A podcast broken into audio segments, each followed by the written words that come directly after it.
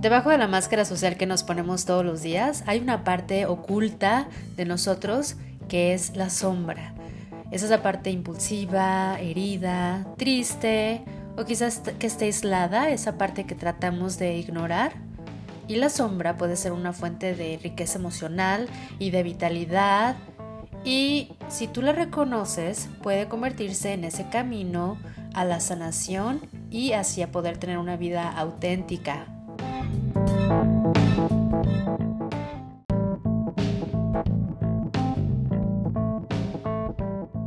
si eres muy honesto con este tema de crecer, de cambiar, de poder vivir tu vida al máximo, vas a llegar a un punto en donde te vas a topar con algunas partes de ti que te van a parecer un poquito difícil, si no es que completamente perturbadoras como para aceptarlas.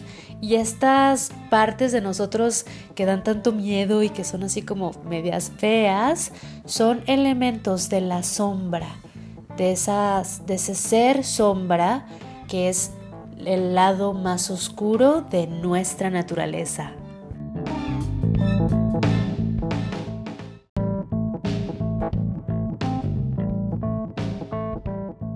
Campo de la psicología, el reconocidísimo psicólogo Carl Jung dedicó muchísimo tiempo a esto del problema del ser sombra y él estaba profundamente invertido en una investigación sobre conocimiento esotérico antiguo, así como de escrituras espirituales, no nada más para tratar a la mente del hombre, sino también para tratar a su alma.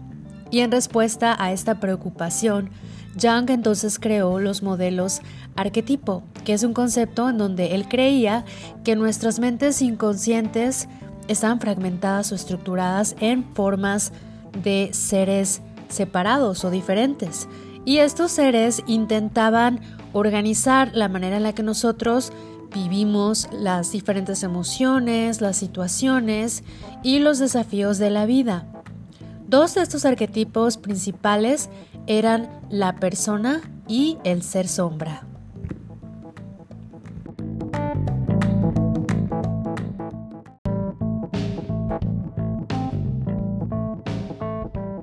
Da miedo pensar que el hombre también tiene su lado sombra y que consiste no nada más de cositas chiquitas o debilidades o fobias, sino que positivamente estamos hablando de un dinamismo demoníaco. ¿Y sabes qué? El individuo rara vez se da cuenta de esto. Rara vez lo reconoce como individuo y le parece increíble la idea de por qué tendría que ir muchísimo más allá de sus propias circunstancias o más allá de sí mismo. Pero deja que estas criaturitas inocentes se junten y formen una masa y entonces emerge un monstruo grandote, gigante y encabronado. Es en pocas palabras lo que dijo Carl Jung sobre la psicología del inconsciente. Así que, ¿qué es esto de la persona o del ser sombra? Lo vamos a explicar.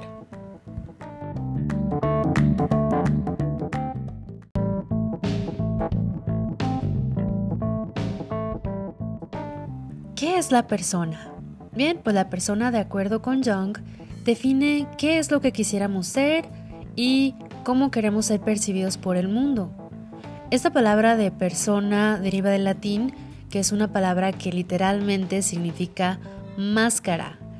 Y sin embargo, esta palabra puede ser usada de forma metafórica como para representar a todas esas máscaras sociales que nos ponemos en los diferentes grupos y con las diferentes personas o con las diferentes situaciones.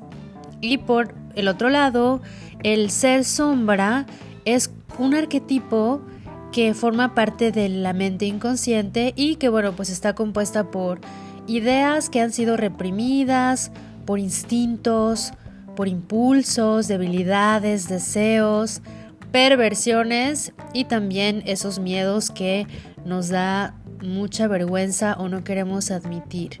Y este arquetipo normalmente se describe como el lado más oscuro de nuestra psique, que representa a todo lo que tenga que ver con salvaje, caos y también con lo desconocido. Y Jung creía que esta energía latente en todos y presente en todos nosotros aparecía de manera o de instancias muy diferentes y de fuente creativa muy poderosa.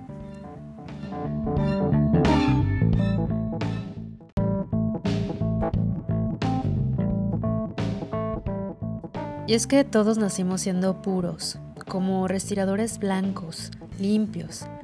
Pero en algún punto de nuestro desarrollo, de nuestra niñez, aprendimos conocimiento que nos enseñó a separar las cosas entre bueno y malo. Y desde el momento en que comenzamos a comer de este árbol del conocimiento, nuestras sombras comenzaron a nacer y comenzaron a dividirnos a nosotros mismos en múltiples partes. Y más aún, en este proceso de socialización cultural de nosotros, los seres humanos, nosotros comenzamos a filtrar esas características o esos aspectos de nosotros que sí son aceptables por la sociedad, o sea, la persona. Y digamos que solamente mostramos esos aspectos de nosotros. Y todos aquellos aspectos que no son aceptables por la sociedad y que por lo tanto ocultamos son la sombra. Y aquí es en donde la persona y la sombra se llevan de la mano. La persona es esa cara adorable que le presentamos al mundo, mientras que la sombra es esa cara que ocultamos al mundo.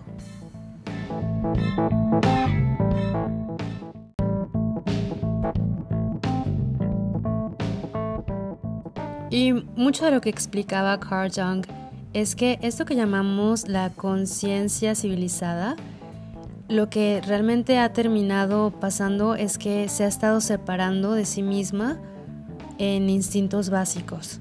Pero la verdad es que estos instintos básicos del hombre no han desaparecido del todo. Simplemente perdieron contacto con esta conciencia y fueron forzados de alguna forma a manifestarse de una manera más indirecta.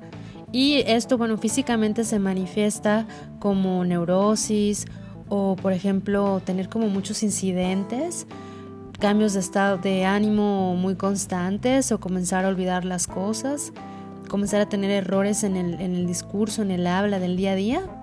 Y el hombre moderno se protege a sí mismo también de, ver a estas partes separadas de él mismo. Y lo que hace es que los, las está acomodando como en diferentes compartimentos. Y quedan muchas áreas fuera como de su alcance, fuera de su campo de visión, por ejemplo, temas de su propio comportamiento, porque lo que hace es que todas estas diferentes partes de sí misma las acomoda como en diferentes cajones, cajones que por lo tanto no permiten jamás que estas diferentes partes se confronten a sí mismas y por lo tanto esta sombra, que son muchas sombras, por lo tanto ya separadas y, administradas, o mejor dicho, organizadas en diferentes compartimentos, es que comienzan a acumular, a acumularse en diferentes rinconcitos de nuestra mente inconsciente. Y por lo tanto, nunca terminamos integrando estas partes de nosotros en nuestra esencia o en nuestras mentes conscientes, porque ni siquiera somos capaces de ver estas separaciones o esta división en primer lugar y por lo tanto continuamos acumulando deseos oscuritos o motivaciones oscuritas o miedos.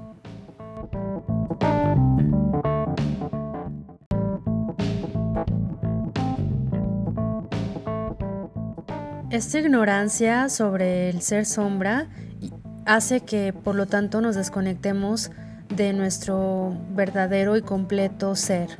Y esto puede ser muy peligroso. Me ha pasado que trabajando con diferentes personas, me, he encontrado con algunos que han permitido que sus seres sombras se acumulen tanto y por tanto tiempo que terminan como explotando sus sombras de una manera tan empoderada que básicamente somete a la persona en la depresión o en un accidente inconsciente que termine pues ahora sí que liberando a todos los demonios que tenía dentro. Y es que el negar a nuestra sombra nos puede llevar a consecuencias físicas, emocionales, psicológicas y también interpersonales que duran bastante, bastante tiempo. Y por eso es que no hay que reprimir a la sombra. De eso vamos a platicar a continuación. No te vayas.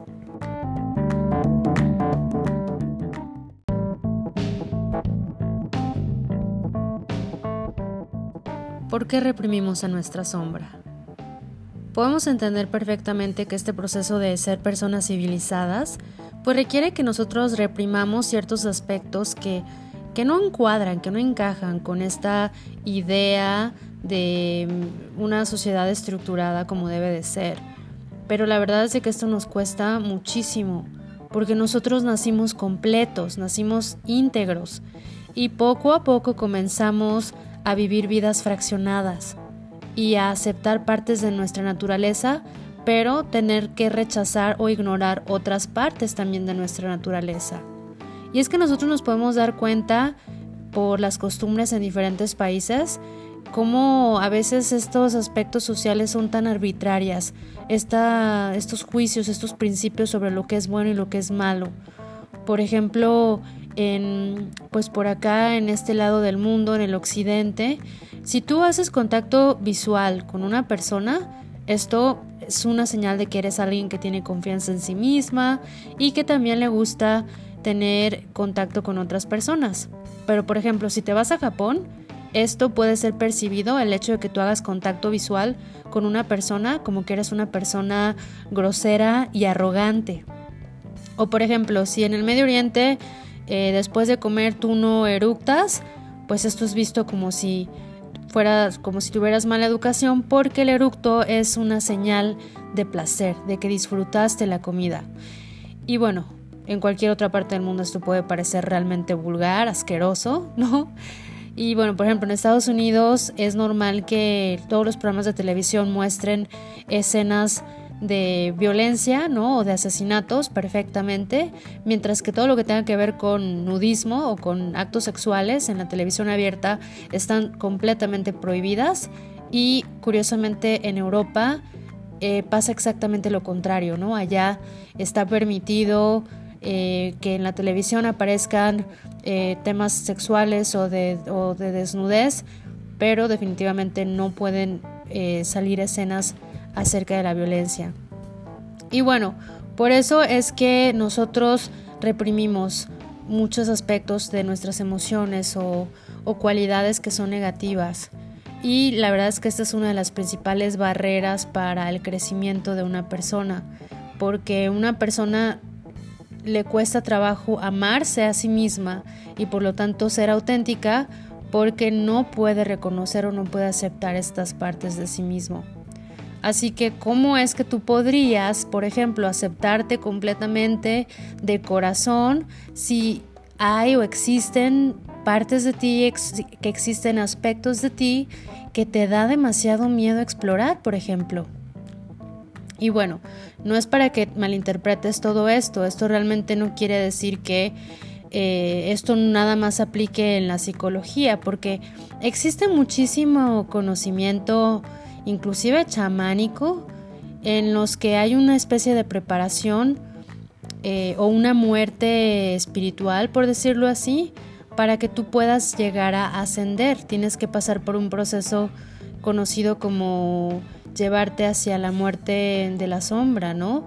Y de esta forma tú puedes volver a nacer y puedes volver a resurgir y poder vivir una experiencia de autorrealización y de, y de autosanación que pueda llevarte a inclusive tener la sabiduría de poder guiar o de liderar a otras personas.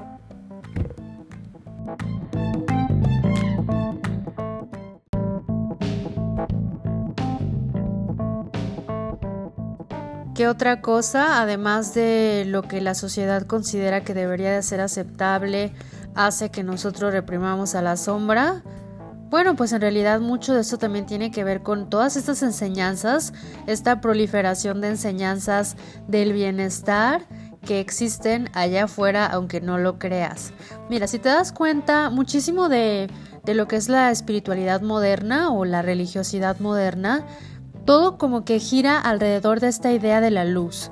Aceptar la luz, de buscar la luz, porque supuestamente si ignoramos este lado de nosotros, pues entonces eh, no vamos a saber lo que es realmente ser humano.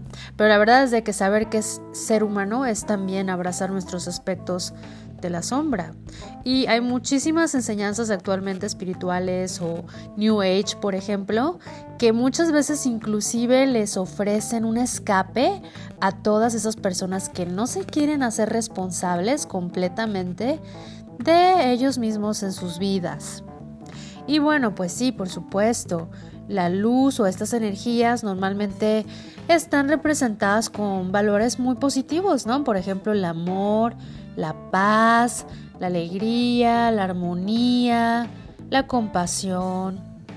Y muchas, muchas religiones o muchos movimientos espirituales completamente ignoran esta parte que tiene que ver con la parte más oscura o los elementos, por ejemplo, de enojo, venganza, control, miedo, culpa o espíritu de competencia, por ejemplo, celos o, por ejemplo, bajos instintos, bajos deseos. Todas estas son características más oscuras que están asociadas con lo malvado o con lo malo y por lo tanto pues lo evitamos porque tenemos miedo de terminar enterrados vivos dentro de nosotros mismos?